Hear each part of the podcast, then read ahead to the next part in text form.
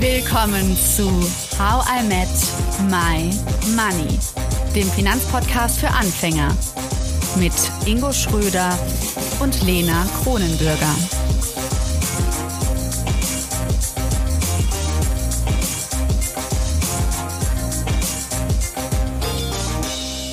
Hallo Ingo.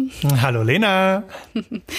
Heute geht es weiter mit dem Thema ETF und ich bin sehr froh, dass Saidi bei uns ist. Hi Saidi. Hallo Lena, hallo Ingo, schön, dass ich dabei sein kann.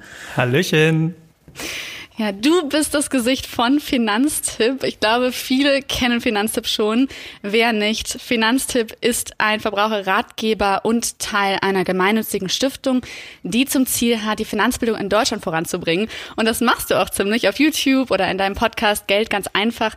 Ja, erklärst du gekonnt und entspannt Finanzwissen und deswegen bin ich ziemlich froh, dass du heute hier bist, um mit uns weiter über ETFs zu reden. Ja, freue mich auch, dabei sein zu können. Natürlich zu meinem Standardthema ETF, aber ist auch ein wichtiges Thema in diesen Tagen. Ja, ähm, du warst nicht immer schon ETF-Experte, du hast auch mal Soziologie studiert, habe ich gehört. an und dazu mal, ne, irgendwo mal an der Ludwigs-Maximilians-Universität in, äh, in, München, genau, Soziologie. Ne, und, aber ich habe tatsächlich mich damals schon, also wer es nicht kennt, Soziologie hat ja natürlich nichts mit Finanzen zu tun oder nur sehr, sehr, sehr weit, äh, weit gefasst. Aber tatsächlich habe ich mich damals schon so immer für Geldanlagen und sowas interessiert und hab dann, ähm, bin dann tatsächlich dann über verschiedene Umwege nach dem Studium in den Job des Finanzberaters gerutscht und mich damals aber schon damit beschäftigt, dass eben wir Deutschen, das ist ja bekannt, ja, vor allen Dingen im internationalen Vergleich, im Vergleich zu vielen anderen Industrieländern auch viel zu wenig Aktien haben. Ne? Also dass insbesondere auch die Rendite auf das freie Volksvermögen, wenn man das so sagen kann, viel zu niedrig ist. Wenn die Deutschen Rendite machen, dann machen sie es mit Immobilien, aber halt auch nur gefühlt die Hälfte der Deutschen, weil die andere Hälfte hat halt keine Immobilien. Und dagegen sind halt Aktien, Aktienfonds und dann eben auch Aktien-ETFs ein sehr gutes Mittel, um dass eben viel mehr Leute auf sehr einfachem Wege letztendlich an der guten Rendite von Aktien äh, teilnehmen kann. Und das ist heute noch viel wichtiger als vor, mein Gott, 15 Jahren, als ich damit angefangen habe, ähm, weil es heute natürlich noch viel weniger Zinsen gibt auf das, was man sonst ansparen kann. Das heißt, es war so ein moralisches, moralisches Unterfangen für dich, dass du gesagt hast, so, ich muss Deutschland nach vorne bringen, es kann so nicht weitergehen? Also ob ich das gleich moralisch nennen würde, würde ich nicht sagen, aber es war einfach eine, eine Wissenslücke ist das einfach. Ne? Und das ist auch etwas, was wir von uns, das sage ich immer wieder, das ist auch ein Thema unserer Elterngeneration, muss man ganz klar sagen. Ne? Also unsere Elterngeneration hatte sich halt irgendwie daran gewöhnt, dass man irgendwie drei, vier, zum Teil sogar fünf Prozent Zinsen bekommen hatte mal in den 80er Jahren oder irgendwas, wobei ich jetzt gleich äh, gerade ein Video gemacht habe darüber, dass auch das damals nicht gereicht hat, weil die Inflation halt auch viel höher war, aber das ist nochmal ein anderes Thema. Jedenfalls glaube ich, dass wir halt in vielen Fällen ähm, das von unseren Eltern falsch mitbekommen haben. Ne? Da waren halt so Produkte wie Sparbuch, Bausparvertrag, kapitalbildende Lebensversicherung, das war halt noch angesagt, aber Aktien, ja, das galt und gilt auch heute bei vielen immer noch so als so Spielerei. Ne? Und dann kam irgendwie leider um die 2000er Jahre noch die Telekom-Nummer dazu, wo dann tatsächlich mal die Aktienquote ein bisschen in die Höhe geschnellt ist und dann viele Leute halt verprellt worden sind.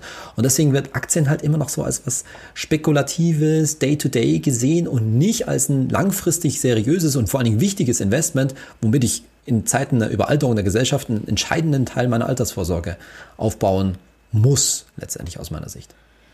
Jetzt, jetzt hast du ja gerade schon erzählt, äh, du bist dann in die Finanzwelt gekommen als Finanzberater und ähm, wenn ich das richtig gelesen habe, äh, sind oder waren wir, ich weiß es gar nicht genau, äh, Kollegen. Nein, Denn, echt, äh, tatsächlich. Ich bin ja auch Honorarberater und ähm, wie kamst du dann dazu, diesen Schritt zu machen? Weil ähm, das mhm. ist ja auch ein großer Punkt. Einerseits natürlich die Erfahrung aus der älteren Generation, aber natürlich auch das, was da draußen überhaupt an Beratungen angeboten wird, um ja. Finanzbildung weiterzubringen. Was hat dich genau. da so motiviert damals? Genau. Also ich, wir haben damals im klassischen Finanzvertrieb, also muss man auch gar nicht äh, hinterm Berg halten, natürlich provisionsbezogen, äh, gearbeitet, haben mit einigen Kollegen damals schon festgestellt, irgendwie ist es das nicht so richtig. Ne? Wir würden mhm. einfach gern, wir haben einfach festgestellt, dass diese, diese Bindungen an Banken und Versicherungen für die eigentliche Beratung eigentlich nicht gut ist. Und deswegen ist es eigentlich das richtige Modell wäre, wenn die Finanzberatung in Deutschland so laufen würde, als wenn du zum Rechtsanwalt, zum Steuerberater, zum Kfz-Mechaniker gehst und sagst, naja, ich möchte etwas und dafür bezahle ich etwas. Und das ist völlig unabhängig davon, ähm, was ich dann hinterher sozusagen kaufe, in Anführungszeichen abschließe. Und das ganz oft, und das ist ja eigentlich der Witz, eigentlich Witz,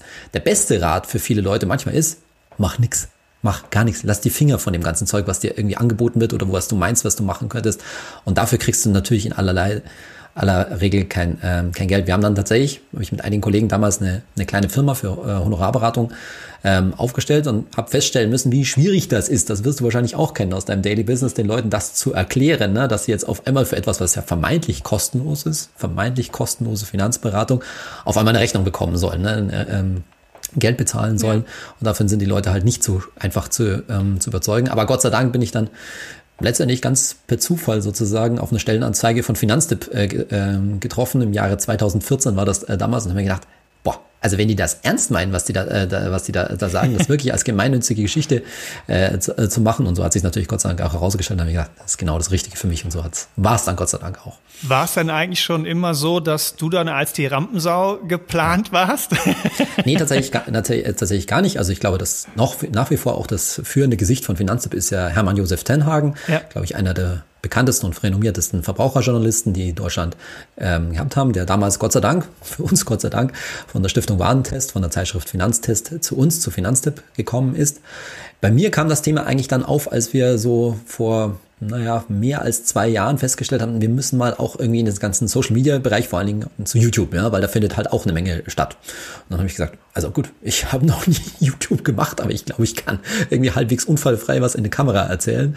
Und dann haben wir damit einfach mal losgelegt und ähm, ja, hat sich ganz gut entwickelt, will ich mal meinen. Ne? Also das funktioniert eigentlich äh, ganz gut und heute finde ich das einfach ein sehr, sehr, sehr gutes Medium, jetzt nicht nur YouTube, aber auch zum Beispiel im Podcast oder auch auf Instagram weil ich einfach auf meine Art, würde ich das mal, mal sagen, und da ist es mir einfach wichtig, die Sachen einfach zu halten, unkompliziert äh, zu halten. Deswegen heißt mein äh, Podcast ja auch Geld ganz einfach, weil das ist, glaube ich, eines der größten Probleme, dass viele Leute da draußen denken, dass so Finanzangelegenheiten, oh, das ist irgendwie ganz kompliziert und da traue ich mich nicht ran oder dann denken sie, sie müssen halt doch zum Bankberater rennen ne, oder zum Versicherungsvertreter und wir wissen alle, dass dann die Empfehlungen, die da rauskommen, meistens semi-gut, sagen wir mal vorsichtig sind. Ne? Also dass einfach die Kosten zu hoch sind. Und diese hohen Kosten, die diese provisionsgestützten Produkte haben, die können wir uns heute einfach nicht leisten. Warum? Weil es nicht genug Zinsen gibt. Ne? Es ist halt, wenn du jetzt für einen Fonds heute 1,5 Prozent oder sowas pro Jahr zahlst, naja, die Alternative, dass du irgendwie zwei Prozent Zinsen garantiert kriegst, die gibt's halt nicht mehr. Und deswegen ist das einfach nicht mehr gerechtfertigt. Und deswegen müssen in, in einer Phase, wo es null Zinsen gibt, müssen die Kosten runter. Punkt. Das ist Gott sei Dank auch schon seit Jahren am Laufen und ich denke, wir bei Finanzen leisten da unseren Anteil dazu. Definitiv. Ja. Wir passen also gut zusammen mit dem einfach erklären. Das ist ja auch unser Ziel. Ähm, und ähm, ich habe gestern bei einer Finanz-Clubhouse-Diskussion mitgehört, passiv. Und da war genau das. Da war ein äh, ja, Experte, ähm, ein Finanzexperte, und er hat dann äh, eine, also dann hat ein Mann eine für mich sehr relevante Frage zu Aktien gestellt und dann hat der Experte gesagt, ja, dafür würde er wahrscheinlich jetzt von der Hälfte des Publikums hier ausgelacht werden. Und dann dachte ich, ja, genau so ist es nämlich, dass Leute, warum Leute Angst haben, warum Leute Angst haben, Fragen zu stellen und äh, auch viele einfach nicht anfangen, sich mit Finanzthemen auseinanderzusetzen. Deswegen finde ich deinen Ansatz super. Also was wir sehen, also auch gerade in Corona-Zeiten, dass das Interesse überhaupt so an Aktien und Depots ähm, sehr stark gestiegen ist. Das muss man ganz klar so sagen. Also interessanterweise, ne, die Leute sitzen mehr zu Hause und haben dann Zeit, sich mit ihrem Geld zu beschäftigen. Aber ich glaube, dass die Wahrnehmung nach wie vor noch äh, falsch ist. Ne? Also es wird dann halt als was wahrgenommen, wo man halt spielt. Und das war ja auch in den letzten Jahren, auch nach Corona oder zumindest nach dem Corona-Einbruch im März letzten Jahres, nicht so schwer damit Geld zu verdienen. Ne? Dann geistern halt Amazon und Tesla und was weiß ich, welche äh, hochgehypten Aktien jetzt gerade durch die, durch die Gegend. Und mir graut's natürlich vor dem Tag, wenn es mal wieder richtig nach unten geht, weil es wird der Tag kommen, der, äh, der, wo es mal wieder richtig nach unten geht. Und das muss nicht ein Tag sein und es mag auch mehrere Jahre sein, weil es ist nicht normal, dass es an der Börse immer nur nach oben geht. Und da ist es halt wichtig, die Leute darauf vorzubereiten, da werden wir bestimmt heute auch drüber sprechen, dass das halt Investment hat nichts, also ich mache eine ganz deutliche äh, Unterscheidung zwischen Investment, zwischen investieren und spekulieren. Ne? Und wer spekulieren will und sagen will, ich mit einem paar, kleinen Teil meines Geldes, was weiß ich, fünf Prozent meines Geldes, da will ich irgendwie rumspielen. Okay, Ingos aber, Augen leuchten schon. Ja, genau. rumspielen. Aber, aber, das ist ja auch okay. Das, das, das, kann man ja machen. Ich bin der Meinung, sollte man sogar ein getrenntes Depot dafür machen, ja, und dann ja. also sich auch klar machen, dass das Spielgeld ist, ganz, äh, ganz, äh, ganz deutlich. Aber der Rest vom Geld, sinnvolles Investieren, da ist halt wirklich langer Atem und vor allen Dingen wirklich Coolness gefragt, wenn es denn mal wieder wirklich nach unten geht. Und ich habe zwei Börsenkrisen, zwei ordentliche Börsenkrisen in meinem Leben und das da zähle ich Corona jetzt nicht mit, schon mitgemacht und dann brauchst du schon ein bisschen ähm, Oliver Kahn würde sagen, Cojones. Ne? Also da musst du, musst du einfach mal durchhalten in so, in so einer Sache. Vor allen Dingen, wenn es auch mal ein paar Jahre dauert. Und das wird auch mal wieder ein paar Jahre dauern. Ja, und ich glaube vor allem in solchen Phasen gerade, ich habe heute Morgen noch gelesen, ein Flashmob hat gestern äh, die Kurse hochgetrieben. Also äh, wir haben heute den 26. Januar, also wenn ihr das hört, äh, gestern so ein Flashmob die Kurse hochgetrieben, teilweise hunderte von Prozent innerhalb von mehreren Minuten und dann auch wieder runter. Und äh, das sind natürlich äh, Dinge, wo viele gerade an die Börse kommen und äh, nur den Himmel kennen und äh, dass man dann auch wieder gespannt sein darf, wenn es mal wieder anders ist. Und, Aber könnt ihr äh, so das mal erklären? Weil das verstehe ich überhaupt nicht. Ja, ähm, Saidi, möchtest du oder soll ich? Also äh, ich, ich weiß jetzt nicht genau, was du meinst, aber es passiert natürlich an Börse immer alles Mögliche. Und manchmal wird auch, weil du jetzt sagst Flashmob, wird, sind das auch tatsächlich natürlich aktive Anlegerentscheidungen sozusagen. Aber was einem klar machen muss, dass ganz viel Bewegung an der Börse natürlich computergetrieben ist. Ne? Also die sogenannten Nano-Trader, Algo-Trader, die also innerhalb von Sekunden auf kleinste Kursbewegungen reagieren und wirklich massive Kursbewegungen auch auslösen können, wo eben keiner mehr klickt sozusagen, sondern wo es darum geht, wer in innerhalb von Nanosekunden näher an der Börse, am Börsenplatz drin sind. Aber am Ende, und das ist eigentlich ganz wichtig, dass man sich auch von solchen Flash-Crashes, von solchen Auslösungen, die es an der Börse äh, gibt, nicht verunsichern lässt. Das wird wahrscheinlich sogar noch schlimmer werden, weil die Volatilität, also die Schwankungen, die Ausschläge nach oben und nach unten an der Börse eher immer höher werden, tendenziell nach, nach, mein, nach meiner Beobachtung.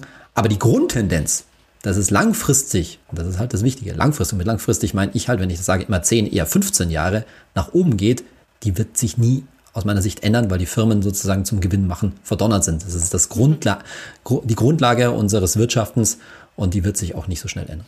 Und da gibt es auch ganz schöne Grafiken, Lena, dazu zum Thema. Und zwar gibt es so ein historisches Mittel. Also man kann wirklich, ja, quasi fast einen Zeitstrahl jetzt nicht gerade nach oben packen, also kein Zeitstrahl, aber eine Linie nach oben packen. Und manchmal gibt es halt Ausbrüche nach oben, so wie es gerade zum Beispiel äh, wieder der Fall ist mit dem gerade beschriebenen. Ganz kurz als Hintergrund, es gibt wirklich soziale Gruppen.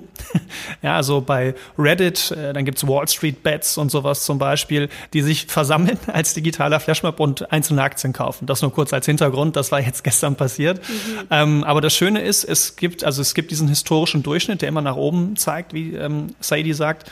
Und mal ist, also ist die Börse da drüber und mal ist es da drunter. Aber es pendelt sich halt immer wieder auf diesem historischen Durchschnitt nach oben ein. Und dort, wie du ja auch schon gelernt hast, bekommt man zum Beispiel mit so einem MSCI World ETF dann auch im Schnitt seine sieben bis acht Prozent. Und das ist eben das, wofür man mit belohnt wird mit diesem mhm. langfristigen Wenn man, genau, wenn man lange durchhält. Ähm, du hast eben das Wort ähm, Flash Crash äh, genannt, Saidi. War das zum Beispiel jetzt auch letztes Jahr im Frühjahr bei ähm, beim Corona-Einbruch sozusagen auch so ein Flash Crash? Würde ich tatsächlich sagen, nicht, weil über einen Flash Crash würde man etwas sagen, was tatsächlich innerhalb eines Tages passiert, zum Teil innerhalb von Minuten. Das hat man also mhm. also immer wieder diese, diese aus, extremen Ausschläge an der Börse, zum Teil bei einzelnen Aktien, aber zum Teil eben am gesamten Markt auch. Das, was in letztes Frühjahr mit Corona ähm, stattgefunden hat, war sicherlich insgesamt eine der schnellsten Börsencrashes, die es je gab. Also innerhalb von wenigen Tagen, die es nach unten ging und großen Ordnung um 30 Prozent. Ähm, das lag natürlich daran, weil es so etwas zumindest in der modernen Börsengeschichte nicht gab. Eine weltweite Pandemie, damit hatte keiner gerechnet. Ich habe lustig, ich habe neulich mal ein Video von, das ich im Herbst 2019 äh, gemacht habe und mich da so ein bisschen, ehrlich gesagt, lustig drüber gemacht, was für Vorhersagen sozusagen alles an der Börse rumgeistern. Ne? Und alle wussten es natürlich, ja. Alle haben gesagt, es geht immer weiter oder alle, oder alle anderen, die Crash-Propheten haben gesagt, ja, es geht nach unten. Aber dass der Auslöser eine weltweite Viruspandemie sein würde, damit, glaube ich, hat also nun wirklich, glaube ich, niemand äh, gerechnet. Und das ist halt das, was ich immer sage. Die, die, der Versuch, vor allen Dingen kurz- oder mittelfristig die Börse vorherzusagen, ist eigentlich zum, zum Scheitern äh, verurteilt. Was aber gut zu sehen war und auch gerade in unserer Community bei Finanztipp, wie wenig Leute sich tatsächlich davon verunsichern haben lassen. Also das war schon, das muss ich jetzt auch dagegen sagen, weil ich vorhin was gesagt habe, da musst du irgendwie langfristig cool dabei bleiben und so weiter. Dass zumindest in dieser heißen Phase, wir haben da auch so Umfragen in unserer Community, durchgeführt. Also der Anteil, die jetzt gesagt haben, boah, das ist mir alles zu heiß, ich bin rausgegangen oder ich gehe raus, ja, und halt, halt erstmal die, die, Füße, äh, die Füße still, der war im niedrigen einstelligen Prozentzahl. Und interessanterweise, die allermeisten aber äh, gesagt, nö, ich bin jetzt ganz cool, aber ich warte noch, ob es nicht noch weiter runtergeht und dann hau ich noch mal mehr rein. Wer dann wirklich im Tiefstpunkt, irgendwie, was war das, Anfang März, Mitte März, äh, eingestiegen ist, gekauft hat, ähm, hat natürlich, glaube ich, keiner erwischt. Und ich glaube, die Anzahl derjenigen, die jetzt erwartet haben, es geht immer noch weiter runter und dann den ganzen Aufschwung über das letzte Jahr verpennt haben oder zum Teil verpasst haben, der ist nicht so gering. Das finde ich aber einen ganz spannenden Punkt, denn das äh, haben wir bei uns auch so beobachtet und ich habe mir eine Frage gestellt. Bei dir in der Honorarberatung, nicht beim Podcast. Äh, genau, ja, ja gut, aber ja. Auch, es kommen ja auch so, ich betreue auch bei Madame Moneypenny die Mädels und wir haben tatsächlich da damals Mentoring gehabt. Also wir haben aktiv 500 Frauen beigebracht, äh, wie man investiert von ich habe gar keine Ahnung bis zum Depot und es fing Anfang Februar an und es war Ende März zu Ende. Also es ging genau in diese Phase rein. Und was ich ganz spannend finde und Sadie, das würde ich dich mal kurz in dem Zusammenhang fragen. Hm, denkst du, es war vielleicht auch diesmal einfacher, es auszuhalten, weil es so schnell ging? Weil wenn man jetzt zum Beispiel sich die Internetbubble anschaut äh, im Jahr 2000, dann hat es ja wirklich fast zweieinhalb Jahre gedauert, bis es vom Hochpunkt bis zum Tiefpunkt gefallen ist. Äh, wie würdest du das einschätzen und äh, welche Tipps hast du in dem Bereich dann auch zum Beispiel für Lena, wenn solche Crashes halt auch mal länger dauern und eben nicht so schnell passieren wie jetzt bei Corona innerhalb von vier Wochen? Genau, also würde ich dir völlig zustimmen. Es ging einfach so schnell, dass die meisten gar keine Zeit hatten ähm, zu reagieren. Das war das Erste. Das Zweite ist, dass natürlich es alle dann doch gesehen haben als etwas ja letztendlich externes. Also das würde ich sagen, ist der große Unterschied zu 2007, 2008, ne, als Lehman pleite gegangen ist. Also da erinnere ich mich an die ganze Gesamtstimmung auch, die war ganz anders. Ne. Im einen Fall hast du gesagt, also bei uns letztes Jahr Corona, weltweite Pandemie, das ist irgendwie was ganz Außergewöhnliches und irgendwie wissen wir alle nicht so richtig, wie man damit umgeht, aber das wird schon wieder werden. Ne? Da muss man halt irgendwie medizinisch, gesundheitstechnisch dahin gehen und dann werden die Firmen das auch irgendwie wieder überleben. Dagegen, als 2008 im äh, September der Lehman pleite gegangen ist, also wer damals dabei war, da hast du wirklich gedacht, huh, Jetzt könnte es wirklich zu so einer Art Kernschmelze des weltweiten Finanzsystems kommen. Also da wusstest du irgendwie nicht, ob das noch, ob das noch wirklich weitergeht, so die ganze Geschichte. Ich weiß noch, dass ich damals, das erzähle ich auch mal wieder, habe ich versucht, in mein Depot reinzukommen. Bin ich natürlich nicht reingekommen, ja, weil alle Welt ins Depot rein, äh, rein, äh, rein wollte. Und da hast du gedacht, oh, ich komme an mein Geld nicht ran. Und boah, das war, also, ne, da war schon, da ist einem schon ein bisschen anders, äh, anders geworden. So. Wie gehst du jetzt damit um? Also zum einen sind natürlich Informationen wichtig. Ne? Zu sagen, ja, MSCI World, ETFs weltweit gestreut über 10, eher 15 Jahre hast du immer positive Ergebnisse erzielt. So, Punkt. Das muss man einfach, einfach wissen sozusagen. Und dann vom Psychologischen her, am schlauesten wäre wär es natürlich zu wissen, zu sagen, wann ist der richtige Zeitpunkt, mein Geld zu investieren? Immer. Es gibt nicht den richtigen Zeitpunkt, weil über, fünf, über 15, 20, 30 Jahre und so weiter spielt der konkrete Einstiegszeitpunkt eine vernachlässigbare äh, Rolle und vor allen Dingen wirst du es einfach schlichtweg nicht schaffen, den richtigen zu treffen. Mit dieser Unsicherheit, das hat viel mit Unsicherheit bewältigen zu können, wirst du leben müssen. Aber das beste Mittel, ganz klar, für alle, für dich, Lena, wie für jeden, äh, jeden anderen, ist natürlich der Sparplan, der ETF-Sparplan. Warum? Weil er eine enorme disziplinierende Wirkung hat. Ne? Er entlastet mich nämlich von Entscheidungen. Ich entscheide mich, ich lege, ich klicke da jetzt drauf und lege jeden Monat, was weiß ich, 200, 300, meinetwegen sogar 500 Euro in den ETF. Und diese Entscheidung habe ich für mich dann rein psychologisch mal getroffen und ich wette und ich weiß das auch aus vielen ähm, Erzählungen und so weiter, sowas wird dann nicht so einfach mal über den Haufen gesprochen, weil man hat mit sich selbst so eine Art, Art Commitment abgeschlossen, dass man das dann durch, äh, durchhält. Und jetzt kann alle möglichen statistischen Erhebungen und Gerd Kommer würde mir wahrscheinlich sagen, nee, musst wirklich, wenn du Geld hast, alles auf einmal rein. Das ist natürlich auch richtig. Aber wenn es halt psychologisch äh, besser ist, zu sagen, ja, ich fühle mich aber besser, jetzt nicht 5.000 oder 10.000 Euro auf einmal reinzuschmeißen, sondern ich fühle mich besser damit, jetzt jeden Monat 300 Euro äh, zu machen, dann ist das wahrscheinlich die bessere Entscheidung, auch am Ende von der Rendite her, weil ich mich damit wahrscheinlich wohler fühle und dann, wenn es mal runtergeht, wahrscheinlich nicht verkaufe, sondern meinen Sparplan einfach weiterlaufen lassen werde. Ja, ja Sparplan ist äh, ganz kurz äh, ja ein neues Stichwort für uns. Wir sind ja noch nicht beim Investieren, sondern gerade beim Lernen, aber bald geht's los. Ähm, ist es richtig, dass ich gar nicht wirklich 200 oder 300 rein äh, tun muss jeden Monat, sondern auch einfach mit 25 Euro starten muss. Das habe ich gehört. Das heißt, ich kann auch noch ein bisschen, so nicht, dass alle jetzt die Krise kriegen und oh Gott, jeden Monat 300. Also man kann schon auch ein bisschen niedriger beginnen. Natürlich, genau. Also ich habe jetzt für einen halbwegs durchschnittlichen Angestellten geredet und da muss man sich halt auch vor, vor Augen führen. Ich habe immer so eine, so eine Faustregel aufgestellt für eine vernünftige Altersvorsorge in so einen ETF-Sparplan. 15 Prozent vom Netto. Und da bist du natürlich schnell bei 200 oder 300 Euro, je nachdem, was du verdienst.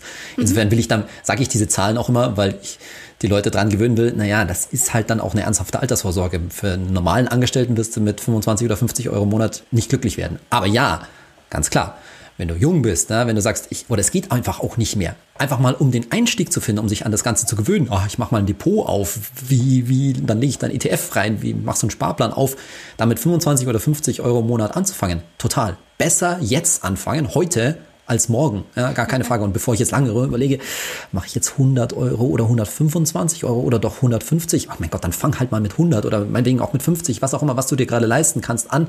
Einfach mal, um anzufangen und auch Erfahrung zu sammeln, weil für viele Leute ist das natürlich was, was Neues und dann habe ich da irgendwie so eine App und wow, wie säuft das jetzt, ja?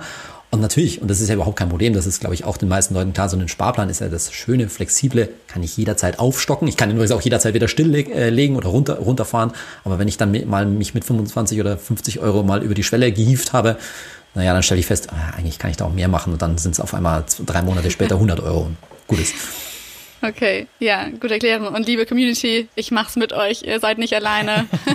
ich werde den Schritt noch gehen. Ingo, ich habe dich eben unterbrochen. Was ja, du sagen? Ähm, nee, total, total passend. Ähm, jetzt haben wir in Folge 20 und 21, Saidi, schon mit Lena ähm, über ETFs gesprochen. Und ähm, jetzt gibt's ja, wie wenn ich vor der Brottheke stehe, auch bei ETFs verschiedene Bauarten. Das heißt, ich kann mir das Roggenmischbrot holen, ähm, ich kann mir ein Vollkornbrot holen mit Kürbiskernen und so weiter. Und so ist es ja bei ETFs auch, dass es dann doch noch spezielle Feinheiten gibt, zum Beispiel synthetische ETFs, physische ETFs dagegen oder ausschüttende und wiederanlegende ETFs. Ähm, was hat es damit auf sich und worauf muss Lena mhm. da achten? Genau, also wir reden, glaube ich, an der Stelle vor allen Dingen über zwei große Unterscheidungen. Das eine ist physische versus synthetische ETFs und dann das andere ist thesaurierende versus, versus ausschüttende ETFs. Bleiben wir beim ersten. Beim ersten, bei der ersten Unterscheidung, physisch versus synthetisch, ist die Frage, wie bildet so ein ETF seinen Index, auf den er sich bezieht, zum Beispiel den MSCI World, wie bildet der denn nach? Bei dem physischen ist das vermeintlich einfach. Da sind die Aktien, die, der, die dem Index drin sind. Beim DAX wären es 30 Aktien, beim MSCI World sind es über 1600. Die sind in dem ETF normalerweise wirklich drin. Kleine Einschränkung, es gibt auch bei physischen ETFs bestimmte ETFs, die nur einen Teil des Index abbilden. Optimized Sampling nennt man das. Aber das können wir jetzt hier für diese Zwecke mal vernachlässigen. Und dann gibt es noch die synthetischen. Und die haben schon so in der Vergangenheit so einige Kritik abbekommen, weil da ist es so, dass der ETF-Anbieter letztendlich hergeht und zur, meistens in der Regel einer Bank sagt, liebe Bank, bilde mir mal oder garantiere mir den Wert dieses Index und fertig. Und dafür kriegst du sozusagen ähm, eine Gebühr äh, von mir. Und dann denkt man sich so, uh, das ist irgendwie aber so eine komische Geschichte. Und vor allen Dingen besteht dann tatsächlich das Risiko, was ist, wenn die Bank pleite geht. Aber da spielt viel Unwissen auch an der Rolle. Tatsächlich sind diese synthetischen ETFs kein Teufelszeug oder irgendwie komische Geschichte, weil A, erstens sind in dem ETF trotzdem Aktien drin. Zwar nicht genau die von dem Index, sondern die müssen mit dem Geld, was sie einsammeln, ja trotzdem irgendwas kaufen, nämlich hauptsächlich dann eben Aktien. Also es ist nicht so, dass der irgendwie leer wäre oder sowas in der Richtung. Zweitens sind da in aller Regel, wenn ich einen Standard-ETF auf einen weltweiten Index wie den MSCI World kaufe, sind da auch keine wilden Aktien, da sind jetzt keine vietnamesischen Nebenwerte oder irgendwas drin, sondern immer noch große und bekannte Aktien. Das ist nicht wild. Und mhm. drittens ist dieses Risiko, dass da ein sogenannter Swap-Partner, also diese andere Bank ist, die mir diesen Wert garantiert, ist tagtäglich abgesichert. Das heißt, wenn die pleite gehen, ist das Risiko sehr gering. Und deswegen ist, ist gegen so synthetische ETFs, solange wir von einem Standardindex, also MSCI World, All Countries World Index, wem das was sagt, oder auch die sogenannten FTSE-Index-Indizes, die die Vanguard-ETFs abbilden, ist das kein großes Thema, ist das, ist das kein großes Problem. Also kurz gesagt, für dich, Lena, ob du als einen physisch replizierenden ETF nimmst oder einen synthetischen, spielt am Ende keine große Rolle, solange du darauf achtest, dass dein Geld weltweit breit gestreut ist, in so einem breit gestreuten, breiten äh, Index. Ja. Gibt es denn auch einen großen Vorteil an diesen synthetischen ETFs? Die sind oft ein bisschen billiger.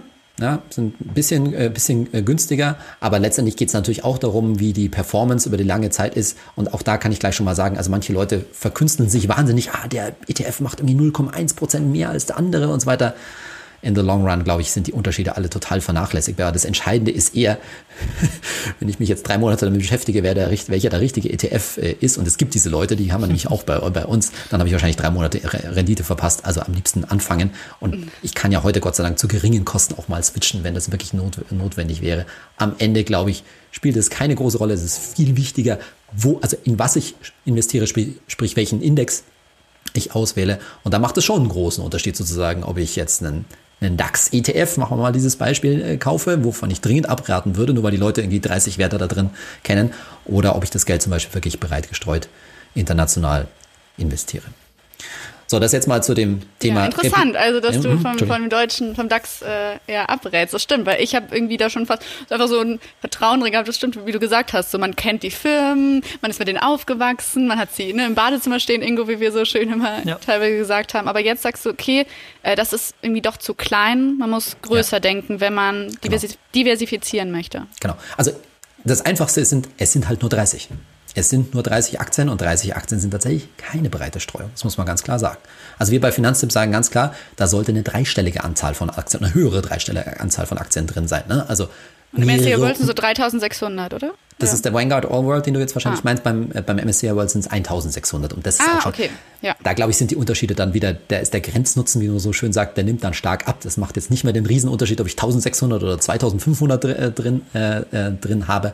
Aber so ein paar hundert sollten es unserer Ansicht nach definitiv sein. Und das andere ist, deutsche Titel, gut und schön. Das ist halt so, weil man sich äh, Home Bias nennt man das so damit verbunden fühlt.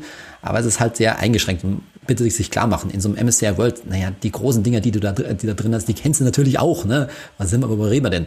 Google, Apple, Nike meinetwegen noch, Amazon und so weiter. Ja, die sind natürlich auch alle dabei und das sind jetzt auch keine Firmen, deren Produkte uns irgendwie ähm, besonders fremd wären. Nein, natürlich nicht. Das sind auch die großen Sachen, die wir, die wir tagtäglich äh, benutzen. Auch im Badezimmer, wenn ich da, wenn ich da mein iPhone lau laufen habe. Sehr gut. Und dann haben wir noch einen, noch, noch einen weiteren Punkt, nämlich Ausschütten und Wiederanlegen. Da ja. ähm, diskutiert man ja auch viel drum. Ähm, vielleicht kannst du es, Lena, noch einmal so ein bisschen erklären, Klar. worum es sich da eigentlich handelt und was ihr da als empfehlenswert halten würdet, ja. je nachdem, in welcher Situation man ist. Mhm, genau. Also, es geht darum sozusagen, dass was passiert eigentlich mit den Dividenden der Aktien. Kurz, was sind Dividenden? Dividenden sind Gewinnausschüttungen, die die entsprechenden Aktiengesellschaften vornehmen. Die schütten einen Teil, nicht alle, aber viele schütten einen Teil ihres Gewinns an die Aktienanleger aus. So. Und wenn so ein ETF ein paar hundert Aktien drin hat, dann kriegt er natürlich auch jede Menge Dividenden. Und die Frage ist, was macht er damit? Das schöne Wort thesaurierend bedeutet nichts anderes als wieder anlegend. Das heißt, die ganzen Dividenden, die dieser ETF vereinnahmt, die legt er gleich wieder an. Anders gesagt, kauft weitere Aktien dafür. So, fertig. Das ist sozusagen die simple äh, Variante, weil da kriegst du von diesen Dividenden eigentlich nichts mit. Die steigern mhm. einfach den Wert ähm, deines okay. ETFs. Und das ist auch empfehlenswert. Das ist grundsätzlich empfehlenswert und ich sage auch gleich, das ist, ich sage immer ganz einfach, das ist die simple Methode und für bestimmt weit über 90 Prozent der Leute die richtige Variante. Ich sage mal, das ist so ein Verkaufs- und äh, tesorierenden äh, ETF, Fire and Forget, brauchst dich nie wieder drum kümmern. Jetzt mhm. gibt es die Gegenvariante noch, ausschüttend, ne, das ist einfach sagt der Name schon, diese ETFs schütten diese Dividenden dann regelmäßig an die Anleger aus. Das passiert bei manchen ETFs, typischerweise bei deutschen, einmal im Jahr, bei anderen, beispielsweise amerikanischen ETFs, quartalsweise und so weiter. Und dann kriegst du Geld auf dein Konto, auf dein Verrechnungskonto, das bei deinem Depot mit dabei ist. So, dann kann man sagen, freut mich erstmal. Da sehe ich nämlich mal Kohle aus, meinem, aus meiner Geldanlage. Ne? Das motiviert dann auch. Das ist ein ganz großes Argument von Freunden von Dividenden oder von ausschüttenden ETFs, da sehe ich mal, dass da was bei mir Cash ankommt. Mhm. Meine Gegenfrage ist dann, was machst du dann damit? Hm. Ja, mit dem also Euro also, vielleicht so eine Haribo-Tüte wieder kaufen. Ja, okay, also es ist wahrscheinlich dann, wenn du ordentlich anlegst, irgendwann ganz schnell mehr als ein paar Euro, sondern das ist dann richtig, äh, richtig äh, signifikant. Jetzt kann man sagen, okay. Außer man ist im Minus. Bitte? Außer man ist im Minus. Ja, Was passiert dann? dann? Ja, also viele, äh, viele ähm, Aktiengesellschaften, viele Firmen schütten auch, wenn sie runtergehen, Dividenden aus. Aber hat man auch jetzt in Corona gesehen, viele lassen es dann halt auch und dann brechen diese Einnahmen dann auch mal, auch mal weg. Ich behaupte, für die meisten jüngeren Zuhörer hier, sage ich jetzt mal, und jünger würde ich irgendwie so unter 50 mal beschreiben, also fasse ich mir auch noch drunter. Brauchst du da so einen regelmäßigen Cashflow aus deinem ETF, aus deiner Geldanlage? Wahrscheinlich eher nicht. Und dann ist der auch noch unregelmäßig in der Höhe her. Hm, Weiß ich nicht, ja. Und, also, und vor allem ganz kurz, um da mal einzuhaken, ich glaube, heutzutage gibt es ja auch, da werden wir auch noch mal drauf kommen, äh, an einer anderen Stelle, Lena, gibt es auch ähm, Broker, und wir haben ja auch schon mal über Kosten für den Kauf und Verkauf gesprochen, wo man mittlerweile auch Flatrate-Modelle hat, was in Amerika ganz normal ist, wo auch dann das simple Verkaufen meines tesorierenden ETFs auch nichts mehr kostet, wo gegenüber ein paar anderen Sachen steuerlich kann man sicherlich noch an einigen Stellen drüber sprechen, äh, ETF äh, ausschütten versus äh, tesorierend, aber wo es auch gar nicht mehr so so viel Unterschiede macht von den Gebühren her, ob ich jetzt eine Ausschüttung habe und dadurch vielleicht versuche, mir Gebühren zu sparen, wenn ich so ein Flatrate-Modell mit ja. so einem Thesaurierenden habe. Also ich bin da ganz bei euch und, und äh, würde auch sagen, das nehme ich an. Aber was ich als Argument schon dagegen gehört habe, war, dass Leute gesagt haben, Stichwort passives Einkommen. Es lohnt sich ja voll, wenn man sich das damit aufbaut und dann bekommt man halt einfach immer Dividenden ausgeschüttet und muss gar nicht mehr so viel arbeiten. Also zum einen mit dem passiven Einkommen ich bin überhaupt kein Freund von, dieses, von diesem Wort, ja, muss man ganz deutlich sagen, weil damit oft so ein, so ein Zauber aufgemacht wird, oh ja, passives Einkommen und du kannst äh, ganz bald von deiner Geldanlage leben. Hm, vorsichtig, ja, das ist nicht so einfach, wie sich viele Leute das, das vorstellen. Das ist das Erste. Das Zweite ist, dass diese Dividenden einen ganz wesentlichen Anteil zur Gesamtrendite von so einer Aktienanlage, sprich von einem ETF, beitragen. Also mal ganz grob, wenn wir sagen, langfristig über 15 Jahre machst du 7%, dann kommen wahrscheinlich so 2 oder 3% von diesen 7%, von diesen 7% durch die Dividenden, durch die Ausschüttungen zustande. So, wenn du die jetzt aber verhökerst, ne, du lässt dir die Massen ausschütten, ETF, dann schöpfst du es vom Konto ab und kaufst dir jede Menge Haribo-Tüten davon. Okay, Entschuldigung. ähm, das, das, ist, wahrscheinlich nicht zuträglich und das wird deinem Vermögensaufbau, nämlich dass du wirklich irgendwann von dem Geld leben, äh, leben kannst, äh, ziemlich abträglich sein. Das haben wir auch mal ausgerechnet. Das ist die, eigentlich die eigentliche Katastrophe. Das funktioniert mhm. dann nämlich wahrscheinlich in vielen Fällen nicht, wenn du diese, diesen Anteil der, der Rendite sozusagen nicht wirklich wahrnimmst und reinvestierst. Und jetzt kommt das, das glaube ich, das große Missverständnis. Viele Leute, die über dieses Thema Dividenden, passives Einkommen und so weiter nachdenken, die tun manchmal für mich so, als ob diese Dividenden so vom, vom Himmel herabkommen. Ne? Die kommt dann so ein das Geldregen des passiven Einkommens und ich muss nichts, ich muss nichts damit, äh, dafür tun. Kann man ja meinetwegen so sehen. Aber der Punkt ist, wenn ich jetzt einen thesaurierenden ETF nehme, naja, die sind ja trotzdem da, die sehe ich nur nicht, die steuern Gott sei Dank den Wert meines ETFs, die habe ich ja nicht irgendwie weggelassen. Die kommen bei den ausschüttenden mhm. ETFs nicht auf einmal irgendwie on top dazu. Die sind nur, was macht der ETF, äh, ETF damit? Und das andere, was Ingo gesagt hat, ist natürlich richtig. Auch wenn ich dann wirklich Geld mal regelmäßig aus dem ETF brauche, weil ich es dann geschafft habe, mir ein ordentliches Vermögen aufzubauen, auch dann erst später im Alter, ist es kein Problem heutzutage mehr, mir regelmäßig Geld aus einem thesaurierenden ETF auszuzahlen. Ich muss auch nicht mit 65 dann auf einmal mein ganzes Geld aus dem ausschüttenden ETF, äh, Entschuldigung, aus dem thesaurierenden ETF in den ausschüttenden rüber transferieren, bloß nicht, sondern ich verkaufe halt regelmäßig, zum Beispiel wahrscheinlich quartalsweise reicht das. Und bis es soweit ist bei den meisten von uns, gibt es auch ganz bestimmt das Gegenteil zum Sparplan, nämlich den Auszahlplan, der dann bestimmt auch kostenlos ist. Das ist überhaupt ja. kein Thema heute mehr. Und ich würde auch noch eine Sache zum Thema Dividende hinzufügen wollen. Ähm, diese Magic, die du so beschreibst, Saidi, das ist ja auch so, ja, ich bekomme vier, fünf Prozent jedes Jahr ausgeschüttet. Wo bekomme ich denn so viel Zinsen?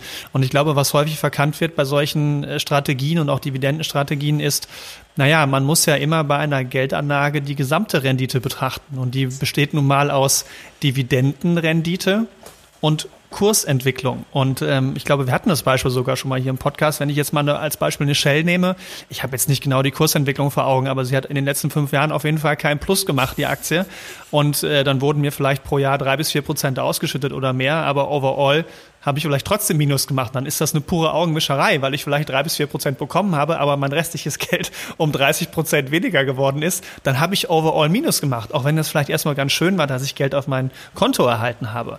Und ich glaube, das vergessen viele, auch wenn ich so Blogs lese bei solchen Strategien, ähm, dass es doch im Endeffekt darauf ankommt, ähm, wie vermehrt sich mein Kapital und wie viel habe ich overall mehr und nicht nur für ein Jahr. Das ist so ein kleiner Kick wie so ein Fixer auf der Straße, den ich jedes Jahr bekomme, aber overall geht es mir danach eigentlich schlechter. Ne? Und mhm. ähm, das wird, glaube ich, bei der Diskussion häufig vergessen oder vernachlässigt eben mit diesen Magic vom Himmel fallen, wie du es beschreibst, Saidi. Absolut. Und das sind dann nämlich Unternehmen, so wie Shell, ja, die sind einfach so verhaftet da drin, dass sie eine Dividende zahlen müssen, weil das ihre Aktionäre einfach von ihnen erwarten. Und in Wahrheit, wo kommt das Geld her? Aus der Substanz des Unternehmens. Und wahrscheinlich wäre es, bei Shell kann ich das jetzt nicht beurteilen, aber in vielen Fällen besser, wenn dieses Geld im Unternehmen verbleiben würde, um das äh, Unternehmen für die Zukunft neu, aus, äh, neu aufzustellen und einfach besser zu machen, auf gut Deutsch gesagt, als es auf Teufel komm raus ähm, an die Aktionäre auszuschütten. Aber denen würden halt die Leute massenhaft davon rennen, wenn sie jetzt nicht mehr ihre x äh, Pfund in dem Fall wahrscheinlich äh, an Dividende bekommen würden.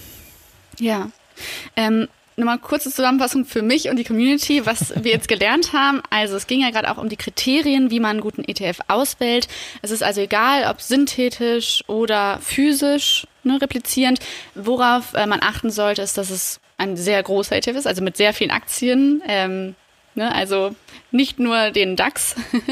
und ähm, was war das andere, was ich gelernt habe? Das, ach ja, und dass die Dividenden nicht ausgeschüttet werden, sondern es ein Teraus T, oder oh, das ist ein schwieriges Wort, T, wie heißt es nochmal?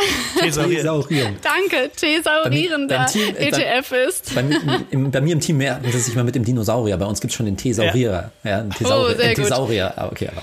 Genau, okay. Also ein thesaurierender ETF ist, das bedeutet, dass die Dividenden, die man äh, bekommt, einfach nicht ausgeschüttet bekommt, also nicht aufs Konto bekommt, sondern dass sie einfach immer wieder in den ETF liegen und damit bekommt man eine höhere Rendite. Genau. Vielleicht ja? eine Anmerkung noch, ich versuche es möglichst schnell abzuhandeln. Es gibt auch immer dieses Argument, ja, aber ein ausschüttender ETF, der ist ja steuerlich besser. Warum? Weil der meine steuerlichen Freibetrag von 801 Euro im Jahr, wo ich ja Kapitalerträge steuerfrei äh, kassieren kann, besser ausnützt. Wir haben das mal über 30 Jahre dagegen gerechnet.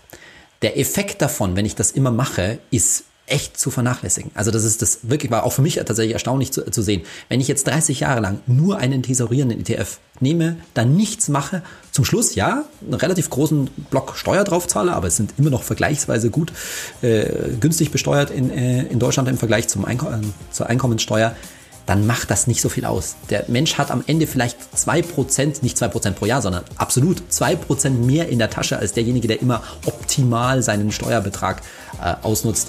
Also wer sich den Stress machen will und da irgendwie steuerlich optimieren will, viel Spaß, stressfreier und am Ende überhaupt nicht also, ne, irgendwie rele relevanter ist so ein teaserierender ETF. Und dann habe ich zum Schluss, ja, kann okay. man die Steuer drauf zahlen, aber es spielt nicht die Riesenrolle. Das war Teil 1 mit Saidi von Finanztipp. Nächste Woche, am Money Monday, gehen wir weiteren Kriterien auf den Grund, die wir kennen sollten, um gute ETFs auszuwählen, schauen uns die schwierigen Seiten von grünen Investments an und fragen, gibt es durch den ETF-Boom eigentlich eine ETF-Blase? Folgt uns auf Spotify, Deezer und Apple Podcasts. Und kommt, falls möglich, zum How I Met My Money Club Host Talk und zwar am Dienstag um 17 Uhr. Bis dann. Tschüss.